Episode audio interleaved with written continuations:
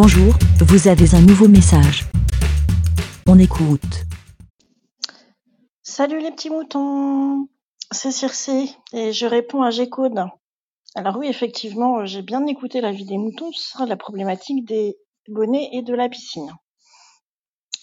Alors, dans mon expérience, effectivement, si les cheveux dépassent, c'est que le bonnet, il est trop petit. Moi, il fut une époque où j'avais beaucoup, beaucoup, beaucoup de cheveux et qu'ils étaient très longs et très épais. Et je peux te dire que les bonnets en plastoc qui vendent là, euh, j'ai jamais réussi à faire rentrer mes cheveux dedans. Jamais de la vie. Donc j'ai opté, d'une part, pour me couper les cheveux. J'ai les cheveux courts maintenant. Et c'est vrai que pour aller à la piscine euh, quatre fois par semaine, c'est infiniment plus pratique, en été comme en hiver.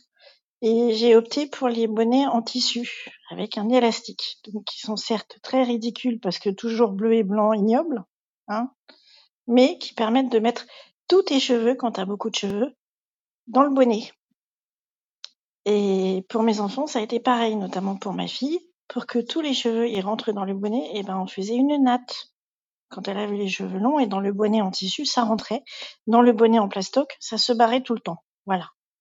Donc je pense qu'il faut imposer les bonnets en tissu. Et oui, demander aux gens de mettre tous leurs cheveux dans le bonnet parce que globalement, quand tu nages beaucoup, te prendre des cheveux dans la gueule, c'est juste l'horreur. Voilà. Et effectivement, je ne veux pas imaginer Draven à la piscine avec les cheveux longs qui dépassent. C'est pas une bonne idée. Mais en fait, je sais pas s'il aime trop la piscine non plus. Voilà, je vous souhaite tous un bon été et allez à la piscine, mais pas effectivement le dimanche quand il y a tout le monde, si vous voulez nager. Ben. Merci, BLA. Pour répondre, pour donner votre avis, rendez-vous sur le site lavidemouton.fr.